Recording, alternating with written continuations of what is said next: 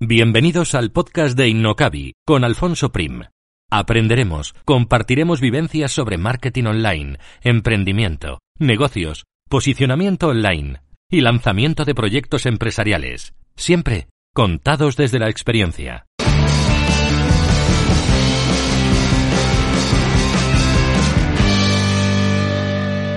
Hoy hablamos con Antonio Cantero, de Budemia, un consultor y formador especializado en tiendas online y más concretamente en tiendas montadas con WooCommerce.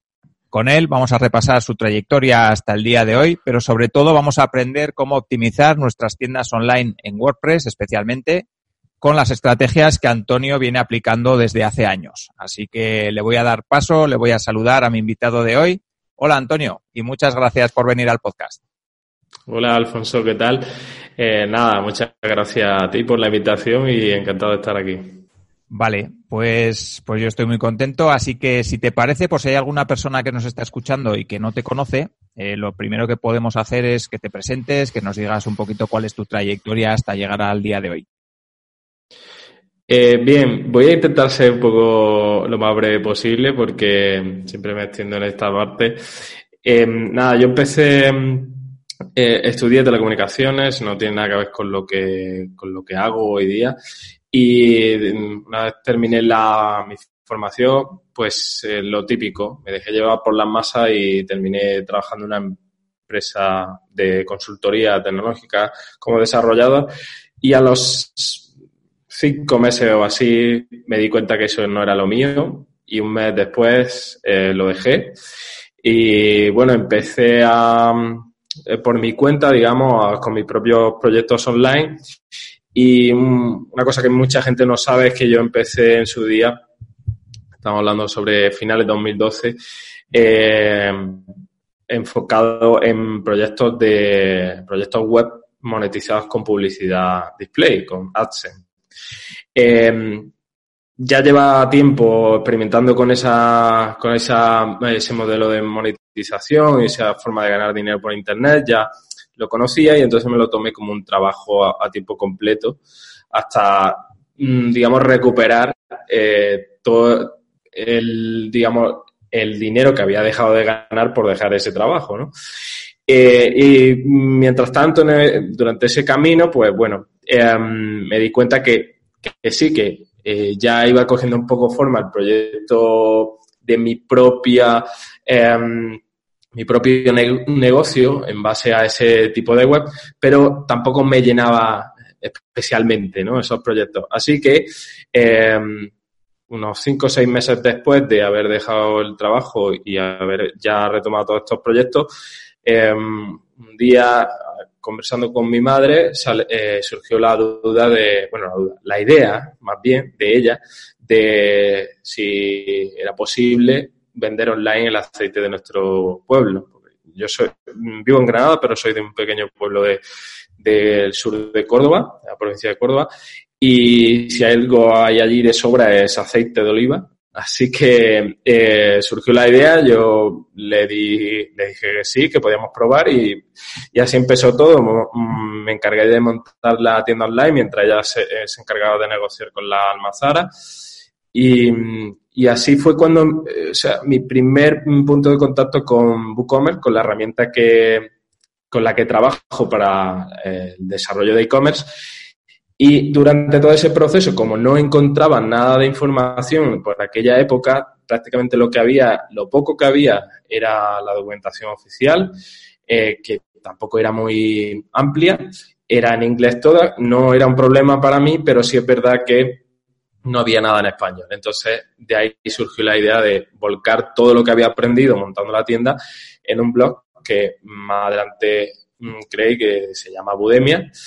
Y, y nada, pues hasta hoy. Ahora ya, digamos, estoy más volcado en la parte de YouTube, pero con el mismo canal de Udemia y eh, intentando dar un poco de luz más allá de lo que es las herramientas, mm, hablando en general sobre el ecosistema de e-commerce, eh, estrategias, técnicas de venta y muchas otras cosas también importantes o incluso más importantes que la herramienta en sí, que mucha gente pasa por alto. Vale, vale. ¿Conservas algún nicho de aquel entonces o, ya no?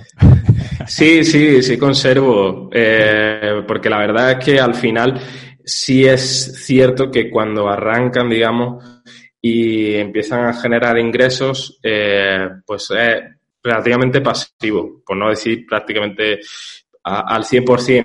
Siempre hay pequeños ajustes que se le van haciendo, pero bueno, es un modelo de, de monetización online muy interesante, pero difícilmente escalable. Sí. Es lo malo que tiene. Sí, sí, a mí, a mí también me gustan, ¿eh? Yo también tengo algunos y, la verdad que sobre todo viene muy bien para hacer pruebas y para aprender y para ver qué cosas funcionan y sí, eso, eso está muy bien. Vale, eh, cuéntanos un poquito de Budemia. Eh, ¿Por qué empiezas a generar contenido? Que me gusta esa parte. Te la he escuchado en alguna otra entrevista y me parece que es muy interesante, pues eso, ¿no? Eh, cómo te decides a empezar ese blog y a compartir un poco todo ese conocimiento que vas adquiriendo basado sobre todo pues en la experiencia, ¿no? Tuya. Claro, hay que decir, a ver, yo no lo hice, digamos, por amor al arte, ¿no? Eh, yo vi que había una carencia de información en una herramienta que cada vez se usaba más. Eh, y porque es, mm, no, no, era, no fui adivino ni, ni presagié nada fuera de lo normal, simplemente eh, no para de ver en los foros de soporte consulta en español para dudas sobre esta herramienta y nadie las contestaba, no paraba de ver que se creaban grupos en Facebook o en el ya desaparecido Google Plus, había un grupo gigantesco con miles de, de personas, una comunidad mm, acerca de WooCommerce solo y mm, hice así un, una pequeña análisis del de la situación del mercado en cuanto a búsqueda y todo eso, y la tendencia era que cada vez se buscaba más ese término en los países de habla hispana. Sin embargo, no había respuesta para casi ninguna de las preguntas que se consultaban en Google. Entonces me planteé, bueno, ¿por qué no crear Budemia como un punto de encuentro para toda esa gente que no sabe a dónde acudir cuando le surgen dudas sobre la herramienta? Lo enfoqué al principio sobre todo en la parte técnica. Entonces me limité, pues básicamente, a escribir de forma aleatoria sobre mm, aspectos más técnicos de la herramienta que yo me encontré en, su día y, que me costó un poco al principio entender cómo funcionaba. Entonces yo lo explicaba, cómo lo hacía yo y así surgió, ¿no? Eh, tuve la suerte, digamos, de mm, acertar con el timing en el momento correcto, donde todavía no había nadie hablando de eso. Y la verdad es que en tres meses o así el blog subió como la espuma, empezó, no sé, a, comentar un mogollón de gente en todos los posts.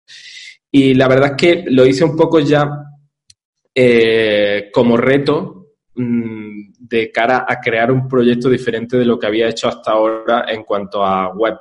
Eh, todo lo monetizaba con publicidad y entonces me propuse, vale, Budemia eh, no, no va a ser esto. No quiero meter publicidad, no quiero simplemente basarme en escribir, escribir y generar tráfico a, volumen y conseguir clic. Quiero que sea una marca y quiero después, pues ya veré si prestar servicio o formación o cómo lo haré, pero no quería que fuese un blog más de, de nicho, ¿no? De AdSense. Y así surgió. Y ya después sí es verdad que con el tiempo, pues ha, tomado diferentes enfoques, eh, sobre todo ya mm, priorizando pues el tiempo que, que, me dedicaba lo tenía que, que, rentalizar de alguna forma, porque era el proyecto principal, era el, el proyecto al que más tiempo le dedicaba y hasta el segundo año no generó prácticamente ningún ingreso. Entonces, era duro, ¿no? Porque me encantaba lo que hacía, me encantaba escribir, me encantaba eh, apoyar a la comunidad, pero yo no podía seguir indefinidamente con ese sistema publicando y dedicando mi tiempo a un, a un proyecto que no generaba ingresos. Entonces ya ahí eh, fue cuando le di un poco la vuelta y empecé a, primero a prestar servicios y después a prestar mm, formación y vender también eh, mis propios plugins. Vale, es verdad, porque esa, esa parte también, también la haces, ¿no? Que has desarrollado plugins y, bueno, es una parte también interesante, ¿no? De, cara al, al, proyecto en global. O sea, que decir, que aparte de la sí. formación también has desarrollado plugins, con lo cual te da, te da cierto, eh, digamos, cierta no sé cómo decirlo, cierta reputación al respecto. Sí, autoridad, sí. Eso es, eso es, autoridad, quería decir. Eh, de, hecho, eh, te, he dicho antes que empecé con, servicios, pero mm, corrijo, empecé haciendo una pequeña prueba, lo más lean posible que fue vendiendo una primera versión de mi plugin de, de gestión de gastos de envío con un post y un botón de PayPal insertado en el post eh, y sin más, o sea, no, tenía ni sistema de venta, no tenía ni siquiera se enviaba email después, el que compraba iba a una página donde se lo podía descargar. Punto. Entonces mm, tuvo tirón y ya a partir de ahí pues eh, saqué nuevas versiones, monté un sistema de venta ya más completo, con facturación, con bueno, proceso de venta más, más no tan rudimentario, sino más, más estable y más escalable. Vale. Si entramos ya en la parte de, tiendas online, eh, supongo que cuando, bueno, es una pregunta típica que cualquier persona que va a empezar eh, con su tienda online se plantea, ¿no? Y supongo que te la habrán hecho millones de veces. Y es si empiezo, porque claro, no vas a empezar con, con PrestaShop o con Magento, es más difícil empezar. Yo creo que lo típico es plantearse la duda entre WooCommerce y Shopify. Eh, me gustaría, pues eso, para las personas que nos están escuchando y quizá no conocen muy bien ninguna de las dos, que nos cuentes un poquito por qué te decantarías por una o por qué por otra. Entiendo que, que tú, viniendo de donde vienes y siendo quien eres, pues te vas a decantar por WooCommerce, pero, pero cuéntanos un poquito las diferencias entre ellas. Bueno, yo lo primero que, siempre repito es que eh, en realidad eh, yo me siento muy cómodo con WooCommerce y es la herramienta que conozco y la que uso, pero no soy, eh, como yo suelo decir, un talibán de, de WooCommerce. Es decir, yo soy consciente de que no es la herramienta perfecta para todo el mundo. Así que no tengo ningún problema en recomendar si lo necesitan un PrestaShop cuando es necesario o un Shopify. Ahora bien, eh, sí es cierto, como tú has dicho, que ah, para hacer una comparativa eh, igualada en condiciones, lo lógico es comparar un WooCommerce con un Shopify, porque más o menos están en la, o sea, tienen las mismas prestaciones en, general, ahora veremos algunos matices, eh, la curva de aprendizaje es más o menos la, la misma. Y sí es cierto que prestación y Magento pues tiene un, bueno, Magento lo descartaría porque es para grandes empresas y sí es verdad que necesita un gran equipo de, de desarrollo para mantenerlo. Eh, pero PrestaShop es un poquito más complejo en cuanto a la curva de aprendizaje. ¿Qué escoger eh, si lo comparamos con Shopify? Eh, pues mira, y cosas buenas que tiene Shopify es que no tienes que instalarte nada, que es un SaaS, te creas una cuenta y configuras los ajustes mm, básicos de la tienda, subes tus primeros productos y andando, lo cual es interesante pero de mi punto de vista, pues tiene todo lo que tiene de pega los SaaS, que no son tuyos. Es decir, eh, estás dependiendo siempre de un tercero. Eh, por ejemplo, si el día de mañana Shopify cambia las condiciones de uso de su, de su plataforma o cambia el precio, otra cosa importante es el precio, Shopify es de pago del minuto uno. O sea, tienes 14 días de prueba actualmente eh, y el plan básico creo que es 29 euros o dólares, no me acuerdo. Eh, a partir de ahí, ¿no? Entonces, claro, vendas o no vendas, ese coste fijo lo vas a tener, que para una persona que empieza, que empieza un negocio no debería de suponer mm, mucha inversión ese, esa, porque es tu negocio, ¿no? Pero todo va sumando. O sea, entonces, pues se tiene que tener en cuenta. Eh, está muy bien lo de que sea rápido, sea es muy intuitivo, el panel em, está muy bien, es muy limpio, es fácil de entender y, fácil de aprender a usar. Pero el problema de Shopify es que después también tiene muchas comisiones eh, a la hora de, los pagos, ¿no? Em, tiene unas altas comisiones en cuanto a las pasarelas de pago que con WooCommerce no son tan altas y no solo eso, con WooCommerce tienen más donde elegir en cuanto a pasarelas de pago. Shopify eso lo tiene más cerrado. Eh, después, el aspecto SEO, pues Shopify la verdad que ahí es, donde tiene su mayor carencia de mi punto de vista. No es una solución pensada para optimizarla para el SEO. Es una solución rápida, sencilla y escalable para montar un e-commerce eh, sin complicarte la vida en cuanto a aspectos técnicos. Pero no es una solución mm, optimizada de cara al SEO para posicionar tu tienda en los buscadores, por muchas razones. ¿Qué ocurre? Con WooCommerce pues tiene un mogollón de ajustes y herramientas gratuitas que te permiten optimizar al, casi al milímetro los aspectos SEO de tu tienda online. Y eso se nota, se nota mucho. Y después, pues la parte de extender las funcionalidades de la tienda.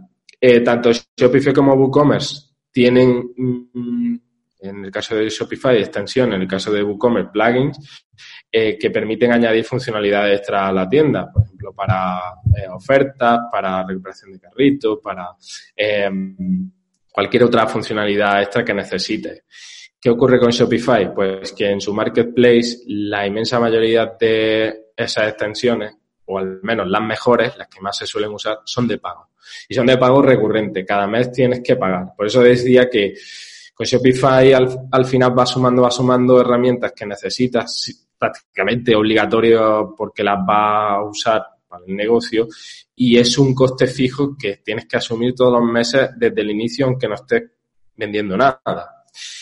Con WooCommerce no es así. Con WooCommerce lo único que tendrías que costear es el hosting, que es el sitio donde hospeda la tienda, pero que es un pago anual. Para empezar, hay hosting muy bueno, desde 60 euros al año, el plan básico, e incluso te permiten añadir algún sitio más al plan. Eso ya sabemos. Y los plugins, pues la mayoría de ellos eh, o tienen una versión gratuita eh, que te permite probarlo sin tener que invertir al principio, o la versión de pago con más funcionalidad, de soporte y demás, eh, es de un pago anual o incluso un pago lifetime. Lo pago una vez ya no tienes que pagar más. Entonces, son costes que se notan al final. Hay muchas más cosas. Si queréis, tengo un vídeo en YouTube que hablo, donde hago una comparativa, pero grosso modo esa sería la opción. O sea, la, la, diferencia. ¿Cuál elegir en cada caso? Pues yo siempre digo, si tienes un poco más de recursos económicos, no te importa invertir un poco más al principio y tampoco, digamos, te da igual depender de un tercero, y eh, no quieres complicarte con la parte técnica, pues vete a un Shopify. Complicarte muy entre comillas, porque al final WooCommerce ya tiene todos los hosting, hasta su propio asistente de instalación y prácticamente el proceso es el mismo que cuando te registras en Shopify. Es prácticamente igual. Y ya, si te da un poco más igual aprender un poco más lo que es personalizar la tienda, control, eh, tener un control absoluto de la tienda y no te puedes permitir invertir tanto al principio, sin duda, eh, WooCommerce. Sí, yo, yo la verdad es que soy más de WooCommerce también. ¿eh? Eso que el último proyecto que he lanzado con, con tres socios eh, lo hemos hecho en Shopify, pero no porque yo haya querido. que a mí la parte del SEO me, me, tira mucho y eso de que no sea tan configurable me toca mucho las narices. Pero bueno, Venga, pues vamos a pensar que ya hemos elegido la plataforma, vamos a pensar que hemos elegido, por ejemplo, WooCommerce. Eh, ¿Cómo arrancaríamos esa tienda online cuando realmente no nos conoce ni el tato? Eh, ¿qué, estrategias podríamos hacer para empezar a traer algo de tráfico y ver si la cosa funciona?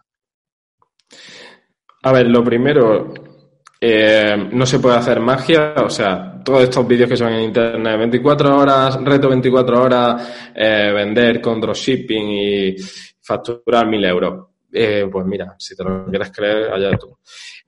aquí la clave está, o tienes que dedicar tiempo o dinero, o ambas, para conseguir resultados. Em, no quiere decir que dedicando tiempo y dinero vaya a conseguirlo garantizado. Hay que eh, tener una estrategia mínima, hay que tener claro a qué público te va a dirigir, a qué perfil de cliente, eh, lo que se suele decir el buyer persona eh, de tu negocio, de tu marca, te, vas a dirigir, porque en base a eso vas a tener que mm, personalizar pues, todos los mensajes que quiera em, enviar eh, o mostrar tanto en campañas publicitarias como en campañas de mailing, como en colaboraciones con terceros. El mensaje al principio, que mucha gente pasa por, eh, pasa por alto, es lo que al final em, va a definir tu marca. Y el mensaje no es más que la forma en la que hacemos las cosas y lo que nos define nuestra propuesta de valor a, ese cliente ideal que, haga que mm, al final nos elija a nosotros y no a la competencia, ¿vale? Entonces, hoy día, eh, no voy a negarlo, es muy complicado hacer un e-commerce rentable, o sea, es complicado. Eh, eso no quiere decir que no, que no sea posible.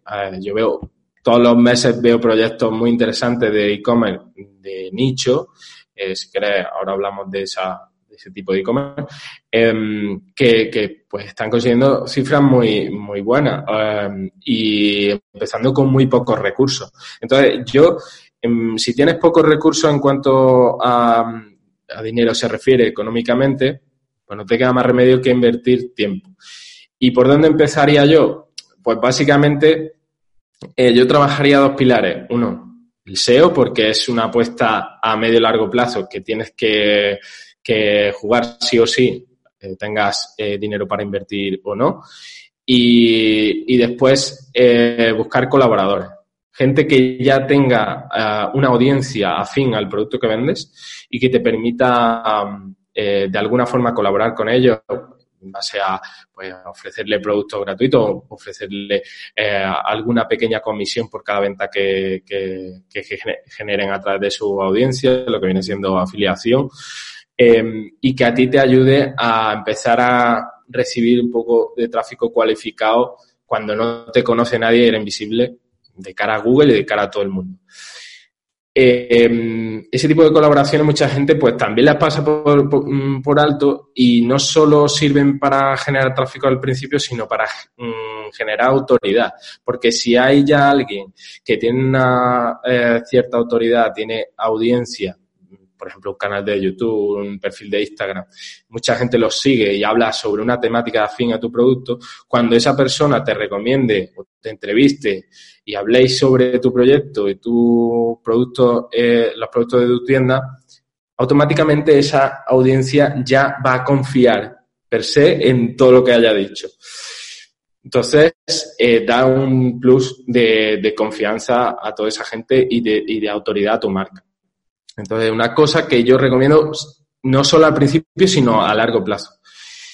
Ya después, si tienes presupuesto, pues entraría en juego ya todo lo que es eh, campañas publicitarias todos los medios que hay hoy día online, Facebook, Instagram, Google Shopping, YouTube, que mucha gente no lo usa para e-commerce y funciona muy bien. En fin, ahí hay un poco, esa es la estrategia que yo seguiría al principio. Vale. Vale, y si hablamos un poquito también, porque otra duda que se plantean las personas que empiezan con una tienda también es la parte de Amazon. ¿Tengo que estar en Amazon? ¿No tengo que estar en Amazon? ¿Cómo lo ves tú? Pues depende. A ver, hay, hay digamos, proyectos que sí tiene sentido eh, empezar en Amazon y, digamos, poco a poco eh, cuando ganes tracción y generes un poco de, caja eh, con ese dinero, eh, ir reinvirtiéndolo en tu propia plataforma y generando marca para que cada vez la gente mm, compre más a través de tu tienda y no de Amazon. pero hay otros proyectos en los que no tiene mucho sentido vender en Amazon porque la gente que compra ese tipo de producto va a, a comprar por precio, ¿vale? Entonces, suelen ser proyectos en los que Mm, se va a, o sea, mm, megatiendas que copan un, nicho o, un sector ya concreto. Eh, por ejemplo, mm, recientemente eh, veía el caso de una tienda online de disfraces aquí en España, ahora no me acuerdo del nombre, que es un, está facturando bestialidades eh, y que su volumen de negocio pues sea, eh, la mayor parte de los ingresos se generan a través de su propia tienda online. Eh, estamos hablando de ya, no es un micro nicho, estamos hablando de casi un sector dentro de, lo que sería la, no sé, ropa, no, no, no es ropa, pero bueno, eh, quiero decir que, que no es fácil competir ahí. Entonces, ¿qué pasa? Que tiene un catálogo tan inmenso que ya por los propios resultados orgánicos, las búsquedas que copan Google, eh, la gente eh, acaba llegando a su web y con búsquedas transaccionales que muchas veces convierten. Poco a poco van haciendo marcas y no le hace falta depender de Amazon. Eh, puede ser el caso también de mm, e-commerce de nicho que están enfocados, muy enfocados a una vertical muy concreta, que vendan un tipo de producto muy concreto para un perfil de cliente muy concreto, pero que venden productos de marca propia. Cuando venden productos de marca propia, digamos que tú controlas mm, mucho más lo que es el pricing, eh, el margen de beneficio, eh, la comunicación, eh, la imagen del, de marca del producto. Entonces, ahí sí tienes ya ventajas sobre el resto cuando vendes eh, en Amazon. ¿Por qué? Pues porque básicamente tú eres el que controla a quién provees, con lo cual es difícil que haya más gente que tú no quieras vendiendo un producto que es tuyo, de tu marca, a un precio por debajo de, del mercado, porque tú controlas, digamos, a quién provees. Y ahí también puede tener sentido. Pero también tengo que decir que tengo, mm, o sea, eh, relación así con alguna marca eh, nacionales que venden, que ya son reconocidas, sobre todo el sector moda, que están presentes en Amazon, pero que realmente las ventas que hacen son residuales. Lo usan más como un canal para hacer marca, es decir, para que la gente vaya conociéndolo. Vale. y, a nivel de, si tuviéramos que empezar con una tienda online, eh, ¿Tú qué consejo darías? ¿Que empecemos con una tienda online vertical de pocos productos y muy centrados en un nicho? ¿O que tengamos un catálogo más bien amplio donde la gente pueda elegir? Porque eso yo entiendo que es otra, también otra duda, ¿no? Que surge cuando, cuando quieres montar tu tienda online. ¿Meto muchos productos ahí diferentes o me enfoco en dos o tres, pero los, los hago muy bien? Hombre, yo personalmente, tal y como veo el panorama hoy día, em, empezaría con un, enfocándome en un nicho muy concreto. En un nicho que sepas que hay mercado, que eh, te quites de la cabeza eso de eh, no hay nadie haciendo esto, es una super idea. Pues mira, si no hay nadie haciendo eso, o eres un visionario y tienes mucha suerte, mucha, mucha suerte, y consigues crear mercado eh, donde no lo había, que eso prácticamente no lo consigue nadie, o no hay mercado directamente, con lo cual no es muy buena idea eh, ser tan eh, visionario en ese sentido. Así que enfócate en nicho de mercado donde haya ya mm, algo de competencia, o por lo menos que, que tenga la, mm, digamos, la los datos suficientes como para poder validar que hay volumen de mercado suficiente en cuanto a público para hacer negocio ahí. Eh, y siempre viendo también si compensa la inversión que va a hacer con la competencia que hay. Si hay mucha competencia, mm, tampoco tiene mucho sentido meterse. ¿Eso qué quiere decir? Pues que ya mm, enfocándote en un nicho de mercado pequeño no te queda más remedio y además es mucho mejor para empezar centrarte en pocos productos, ¿vale? E incluso hay muchos e-commerce que empiezan con un solo producto, ¿vale? Eh, mucha gente se echa las manos a la cabeza, ¿eh? ¿eso cómo puede ser que empiecen con un único producto? Pues básicamente porque es la forma más lean y menos eh, arriesgada de empezar para validar un mercado. Cuando empiezas con un producto no estás buscando hacer dinero, estás buscando validar primero eh, mm, o sea, en la medida de lo posible, recuperar la inversión que ha hecho y si funciona y tiene tracción ese producto, meter más verticales dentro de ese e-commerce, siempre relacionado con, ese nicho. Eh, un ejemplo muy cercano y, que seguramente mucha gente conozca es la marca de Minimalism, que, no, que, la, menciono mucho, eh, una marca nacional. Empezaron vendiendo carteras minimalistas una eh, sola cartera, un único producto, y lo que hacían era crear fichas de productos diferentes para cada color de la cartera. Parecía que había más tipos de cartera, pero era el mismo con diferentes colores. Y validaron ese producto y ya después empezaron a meter más, más productos en stock y hoy día pues ha pasado de convertirse en una marca de cartera minimalista a una marca de moda eh, minimalista y sostenible, digamos, ¿vale? Porque vienen productos eh, hechos con eh, plástico, reutilizado, orgánico. O sea, esa es la idea y, y, yo creo que es lo más sensato cuando empezamos, sobre todo con pocos recursos. Vale, vale. Vamos a suponer ahora, eh, no sé, por ejemplo, eh, tú empezaste en el mundo del e-commerce con tu tienda online de aceites.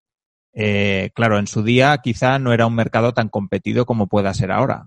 Imagínate que tienes que empezar ahora eh, en un mercado que, que bueno, que conoces, eh, digamos que has podido vender offline porque tienes una tienda o porque, pero te quieres meter en el canal online en un mercado tan competido como puede ser el del aceite.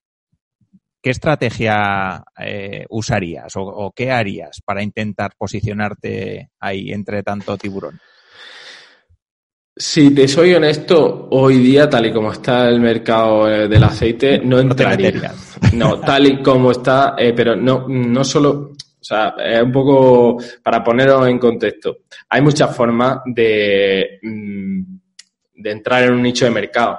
No y, y crear un e-commerce enfocado a ese nicho. No tiene por qué ser ya directamente hay mucha competencia, los costes de, adquisición son altísimos, no sale rentable, eh, ¿vale? Pues eh, reinventemos un poco el producto que, se, que, es, que vende la competencia y vamos a vender algo diferente, aunque no deje de ser ese producto, pero vamos a venderlo de otra forma. Eh, por ejemplo, en el caso del aceite, pues sí ocurre eso, que hay mucha competencia, pero cuando digo mucha es mucha. O sea, cuando yo empecé ni de lejos eh, había eso. Uh, estamos hablando de costes de adquisición en, no sé, eh, concretamente en Google Ads para SEM, o sea, a 30, 40 euros algunas veces, ¿no? Eh, te puede salir y entonces no, no, no sale rentable en la mayoría de los casos ese tipo de publicidad para tráfico frío. Entonces, lo que sí está funcionando bien en tema, por ejemplo, de, aceite gourmet o aceite más eh, ya específico que es el con denominación de origen, cultivo ecológico, que es el que nosotros comercializamos eh, más de marca, eh, aceites premiados, sí está empezando a haber una tendencia en cuanto a lo que es regalo, ¿no? Entonces se sale mucho más rentable, aparte hay más, margen en esos productos, cuando lo ofreces para regalo. Y cuando lo ofreces para regalo, pues ya influye el packaging, influye el tipo de personalización que quieras añadir, incluso eh, el perfil de cliente que, al que te diriges ya es diferente, porque muchas veces ya incluso pasas de un B2C, o sea, de dirigirte al cliente final a un B2B, a empresas, porque compran lotes enteros para regalar a empleados. Entonces, ya eh, ahí sí puede haber otra forma de meterse en el, mismo nicho, pero reinventando el, la propuesta. Y ahí sí eh, habría más margen. Entonces, cuando hay competencia bestial, los costes de adquisición son altísimos y el margen que tienen no te va a dar para cubrirlo y el ticket medio, porque eso a priori no lo sabes, pero hay mogollón de informes hoy día, por suerte, que te pueden dar una idea eh, de cómo está el mercado según los sectores. Y, y ya haciendo una pequeña investigación te puedes dar un poco idea de cómo, cómo está el mercado en ese sector. Entonces, eh, al final, yo creo que es también diferenciarse del resto y no hacer todo lo mismo. Y si la gente está haciendo Google Ads y los costes están por las nubes, pues no vayas tú detrás a quemar dinero porque lo único que gana ahí es Google. Es un poco complicado, pero eh, también quiero decir, te he puesto en el peor panorama, ¿eh? Sí, sí, pero bueno, que al final es, es cuestión de echarle imaginación y de, y de diferenciarse de alguna manera. O sea, al final es, es la única manera de, de destacar dentro de un, un, mercado que está saturado, ¿no? Que es un poco también lo que hablábamos de, de Amazon. Si tienes algo diferente que ofrecer, pues quizá Amazon claro. sea una buena opción porque, bueno, ya sabemos que Amazon se puede, te puede copiar el producto y venderlo con su propia marca, pero, pero bueno, si tienes tu propia marca, la gente va a querer tu marca de alguna manera, ¿no? Entonces construir eso es, es lo que, lo que en teoría hay que hacer y esa diferenciación es importante. Sí, la, de hecho, lo que se me ha pasado por alto decir, y que es lo más importante, es que desde el principio lo que le va a dar valor de, de verdad a tu e-commerce es la marca que crees. Sí. Eso es lo que realmente le va a dar valor. Hmm. Vale, vamos a suponer que ya tenemos la tienda, que ya hemos elegido los productos, ya tenemos ahí un catálogo, eh, bueno, pues que, que, bueno, que ya tenemos varios productos dentro de la tienda y tal. Eh, vamos a ver qué estrategias tendríamos que seguir para optimizar un poquito esa, esa tienda, o por lo menos para que tenga una apariencia profesional, para qué tendríamos que hacer en la home, por ejemplo, que no es, bueno, pues entiendo que no es cuestión de poner únicamente todos los productos ahí que aparezcan, sino que también hay que optimizar para SEO, hay que tener en cuenta un montón de, de cosas. Y sí que me gustaría que nos numeres algunas y que nos cuentes algunas estrategias que habría que tener en cuenta a la hora de optimizar una tienda. Vale, eh, a ver, lo de mostrar el catálogo completo en la home, pues algo que, que ya por suerte no se ve tanto eh, y no tiene mucho sentido porque la home es la página más importante del e-commerce y debe de incluir una serie de cosas mucho más destacables para mostrar el catálogo ya tenemos la tienda. Eh, entonces, lo primero que tienes que pensar que la home es como la, pu la, puerta de entrada a tu negocio. Entonces, si alguien llega de primera y no te conoce y le muestra ahí un listado infinito de productos sin más, pues mmm, más que vender probablemente lo estés eh, espantando, ¿no? Entonces, um, normalmente lo que yo recomiendo y, basándome sobre todo en otros grandes e-commerce como lo hacen, es eh, primero destacar la propuesta de valor, quién eres, eh, qué haces y para quién lo haces. Eh, una sencilla frase que describa el tipo de producto que vendes, la solución que vendes, para quién la vendes y qué te diferencia de la competencia. ya con eso, por lo menos, eh, es una forma de presentarse a los nuevos visitantes que llegan en frío, que no te conocen, para saber si realmente eh, están en el sitio correcto. Mm, destacar las ventajas de compra, de, pero eso en todos lados, no solo en la home.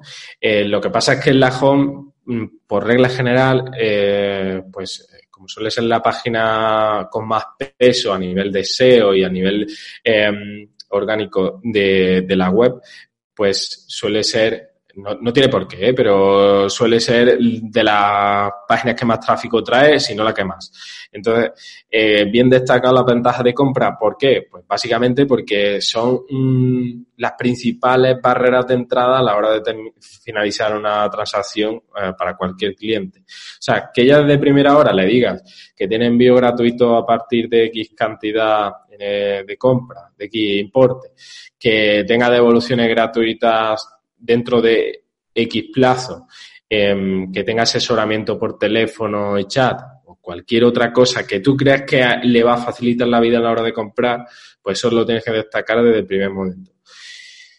Y después ya un poco jugar eh, a nivel de, de SEO y de prueba social. A nivel de SEO, pues enlazar a las páginas más importantes eh, después de la home que tienes en la tienda, que deberían ser las categorías. Pero no a todas las categorías, porque si tienes muchas, tampoco es cuestión de poner ahí un mega listado de categorías, sino hacerlo un poco más sutil e intentar seleccionar las cuatro, cinco, seis categorías más importantes de tu proyecto eh, y presentarlas como una mmm, puerta de entrada ya al catálogo eh, para que el cliente sepa por dónde empezar. Eso no solo le va a facilitar la navegación y la experiencia de compra al visitante, sino que va a ayudar a nivel SEO a Google a identificar qué otras páginas también son importantes, porque no olvidemos que el, el enlazado interno de la, de la, propia tienda también le da pista a Google de qué página eh, nos interesa eh, darle más peso. Y se pueden mostrar algún pequeño listado de productos. Yo soy, no, no soy muy partidario, pero normalmente, pues si quieres mostrar los cuatro o cinco productos top eh, en cuanto a ventas o, o, los que más te interese a ti vender por cuestión de margen de beneficio, se puede añadir la home. Pero sobre todo mmm, me centraría en la parte de prueba social, eh, testimonio, valoraciones de compra. Y esto mucha gente me pregunta, cómo mostrar prueba social cuando estamos empezando y no nos ha comprado nadie. Pues mira, sinceramente no hay magia. Eh, tirar de amigos familiares que hayan probado el producto y sí, van a ser valoraciones que están condicionadas por la propia relación que tienes con esas personas, pero por lo menos gente que ha probado el producto. O sea, al final, eh, sean valoraciones de tus conocidos, de tus familiares o no, las que vas a destacar en la JON no son las malas, si las tienes. Siempre serán las buenas. Si tienes valoraciones malas, hay que saber eh, comunicar, mm, responder al cliente, intentar solucionarlas, pero desde luego no la va a, destacar en la. Entonces es una forma de, empezar. Y sobre todo trabaja un poco el SEO a nivel de contenido en la hub. No meter un, un pergamino ahí que veo en algunas páginas con texto ahí de relleno. No hace falta escribir Mm, eh, texto de relleno de mil palabras, pero sí es interesante meter un poco de contenido eh, en cuanto a texto para que contextualice un poco de qué va esa página al bot y sepa para qué palabras clave posicionarla. Sí, yo creo que ahí en la parte del texto es interesante eso, lo que dices, ¿no? Para SEO desde luego es importante porque a, a día de hoy Google sigue teniendo en cuenta el texto, nos guste o no. Y, y, luego también, pues un poco para contar un poco qué es de qué va la tienda y, y, de alguna manera introducir un poco al usuario también a nivel de usabilidad, ¿no? Y que pueda entender bien, pues, eh, en qué consiste la tienda, qué productos hay, por qué, eh, la calidad, todo ese tipo de cosas. Claro. Yo creo que, que es un buen sitio aprovechar ese texto que lo hacemos para SEO, pero también para ayudar al usuario, ¿no? O sea que. Exacto, exacto. Vale, eh, venga, ya tenemos la tienda optimizada. Vamos a ver un poquito a la hora de medir qué métricas podríamos usar o cómo hacer un embudo de conversión que nos ayude de alguna manera pues a conducir al usuario a través de la tienda para que termine comprando y cuáles son esas métricas importantes que tendríamos que medir en nuestra, en nuestra tienda.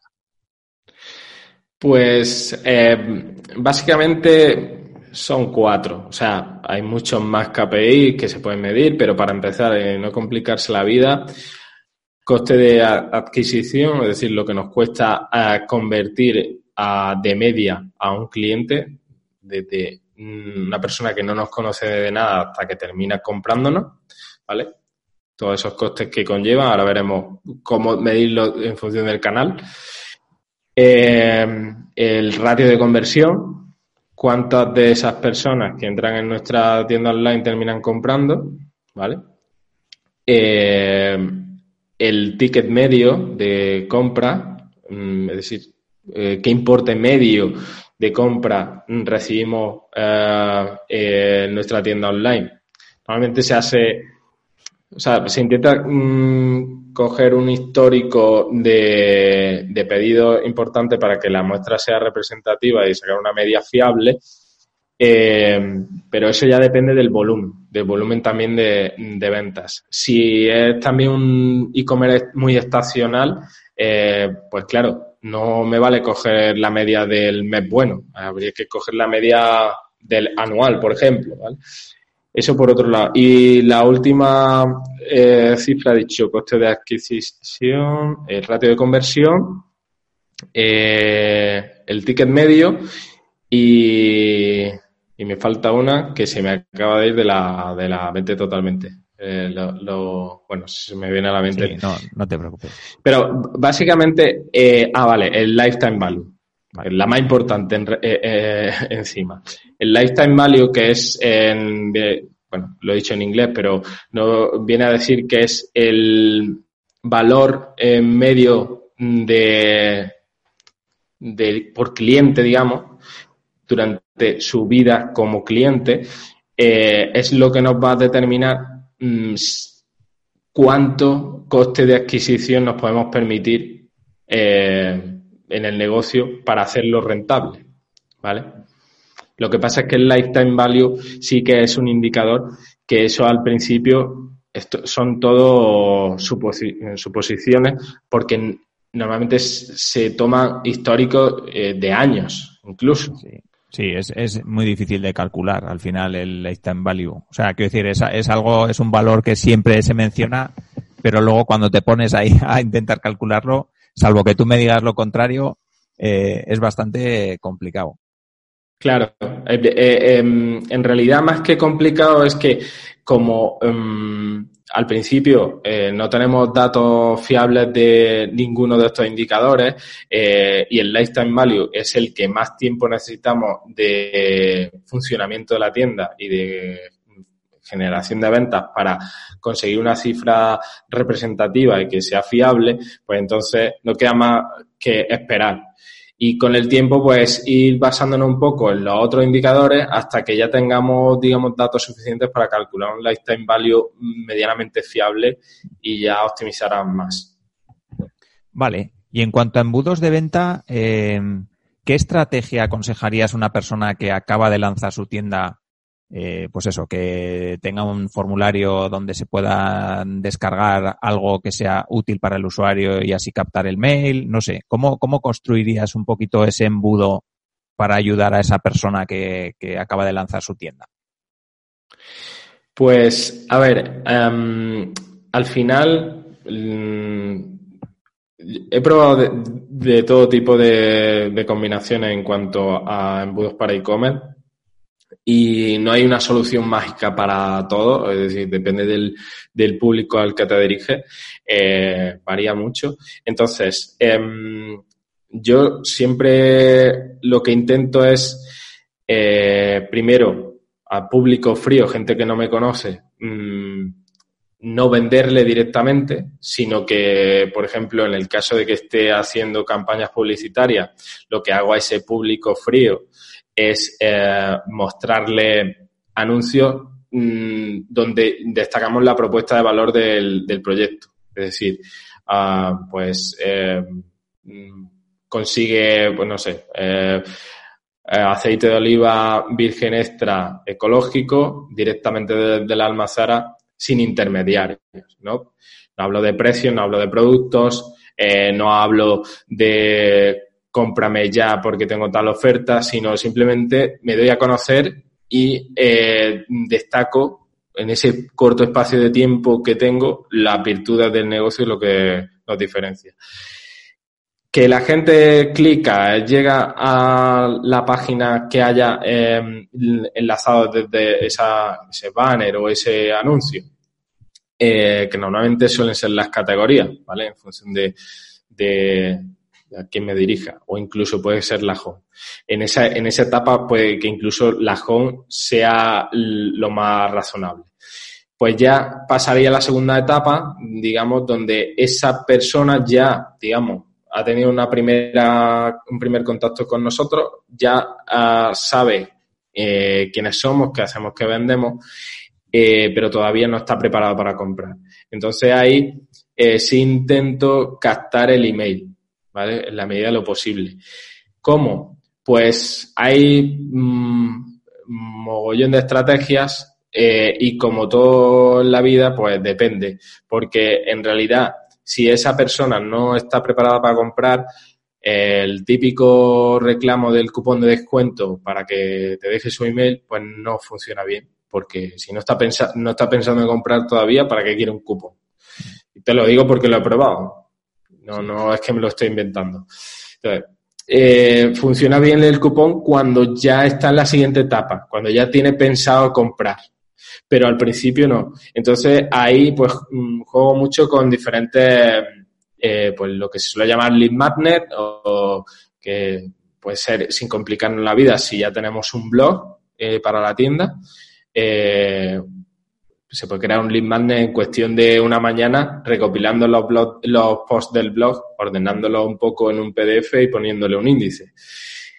De manera que el lead magnet sea algo atractivo para, para el visitante. Lo ideal ahí es ir combinando diferentes eh, lead lead magnet y medir cuál es el que mejor responde, sin complicarnos tampoco la vida. Si vamos a dedicar semanas a crear un recurso descargable para que nos deje el email, tampoco se trata de eso.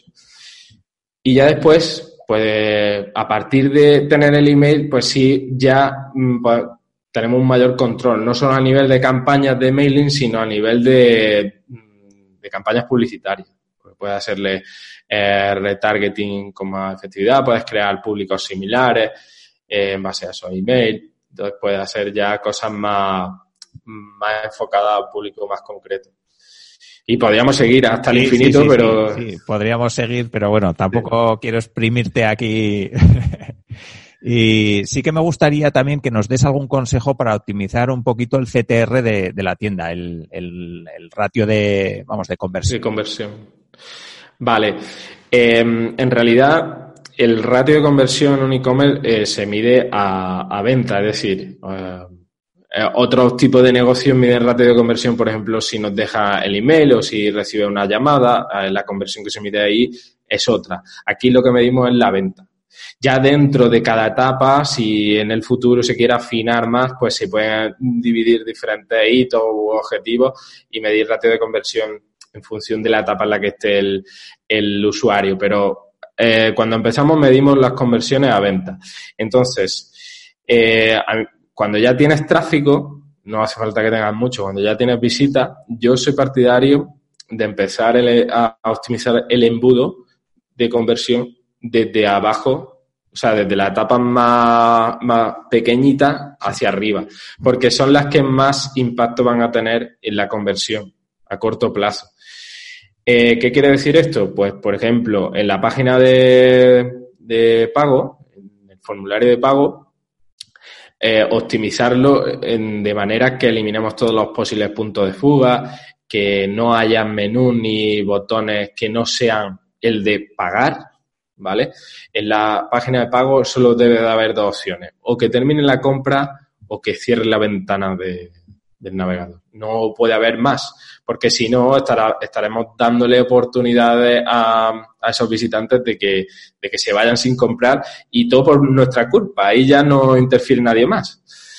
Em, y después, eh, pues jugar muy bien con el tema de los campos de formulario, no pasarnos pidiendo información, eh, ser lo más escuetos posible en ese sentido para facilitar eh, la compra, no obligarlos a registrarse em, eso solo se lo pueden permitir grandes marcas que ya tienen público y marca eh, suficiente como para mm, pedir lo que quieran, ¿vale? Eh, pero nosotros no podemos hacer eso. Entonces, se trata siempre de ponérselo lo más fácil posible. Y otro aspecto muy importante es el tema del, de gastos de envío eh, y pasarelas de pago. Y es que los gastos de envío mm, son casi siempre el principal factor de abandono de carrito. O sea, unos gastos de envío mm, que el cliente no se espera eh, puede hacer que, pierda mm, la mayor parte de las ventas. Entonces, en la medida de lo posible, previamente avisarle, bien sea con un mensajito o un, algo fijo, que a partir de X cantidad, de X y lo va a conseguir gratis el gasto de envío, ya está avisándole que por debajo de ese importe hay gasto de envío, con lo cual no, debería ser una sorpresa. Y segundo, que tiene la oportunidad, si está cerca de ese importe, de evitar pagarlo. Entonces, todo eso facilita la conversión. Eh, los gastos de envío también se pueden ofrecer diferentes mm, precios. Es decir, hay gente que prefiere pagar menos gastos de envío a cambio de que el plazo de entrega sea más alto.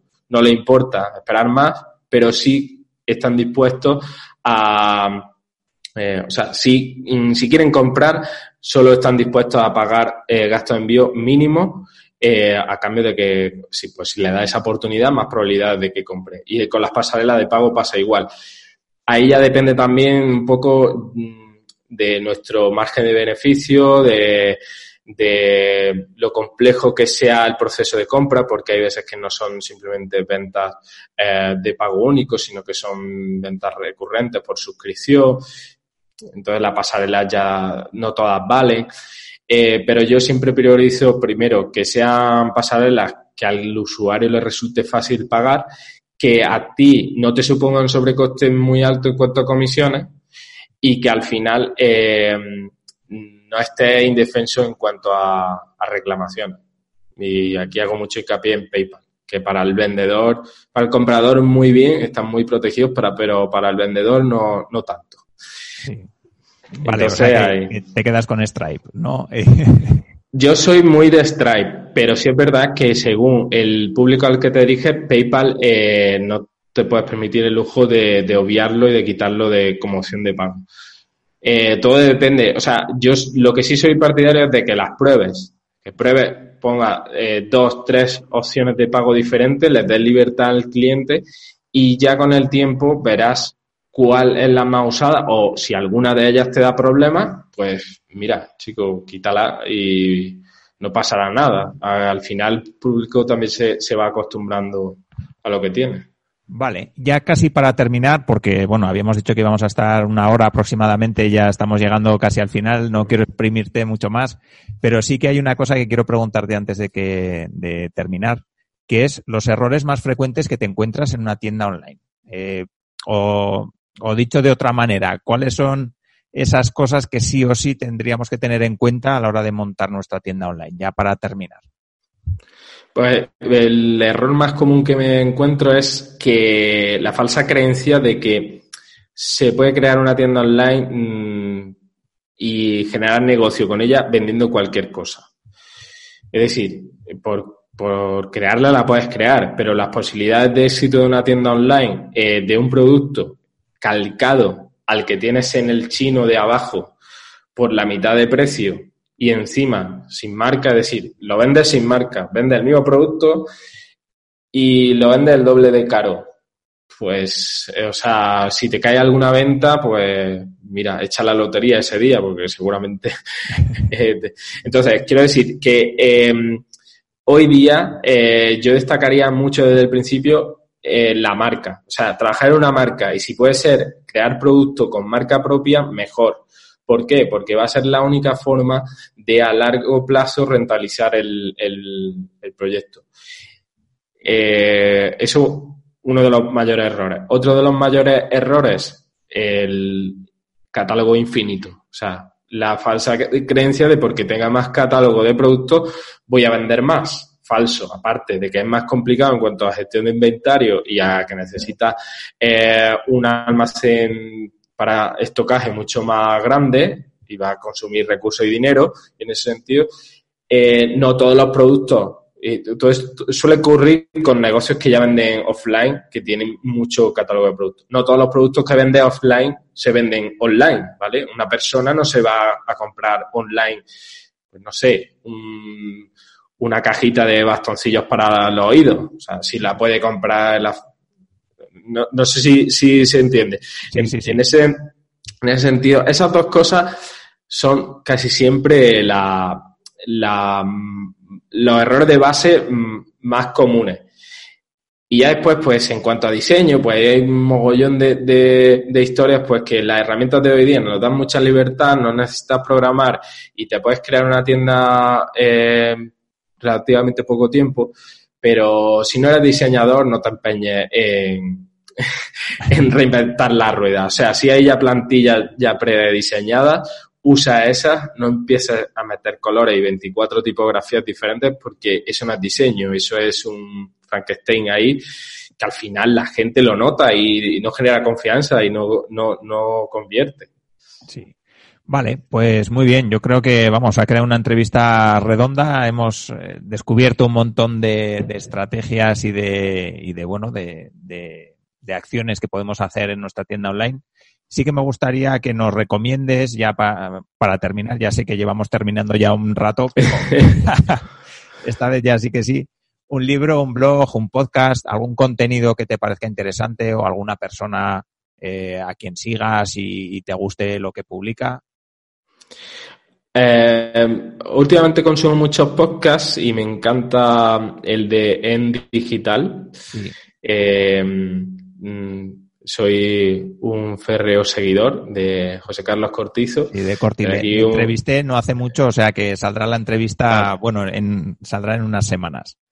Genial. No, además es un crack. Tuve la suerte de conocerlo en persona no, no hace mucho. Y la verdad es que se curra mucho su entrevista, su episodio.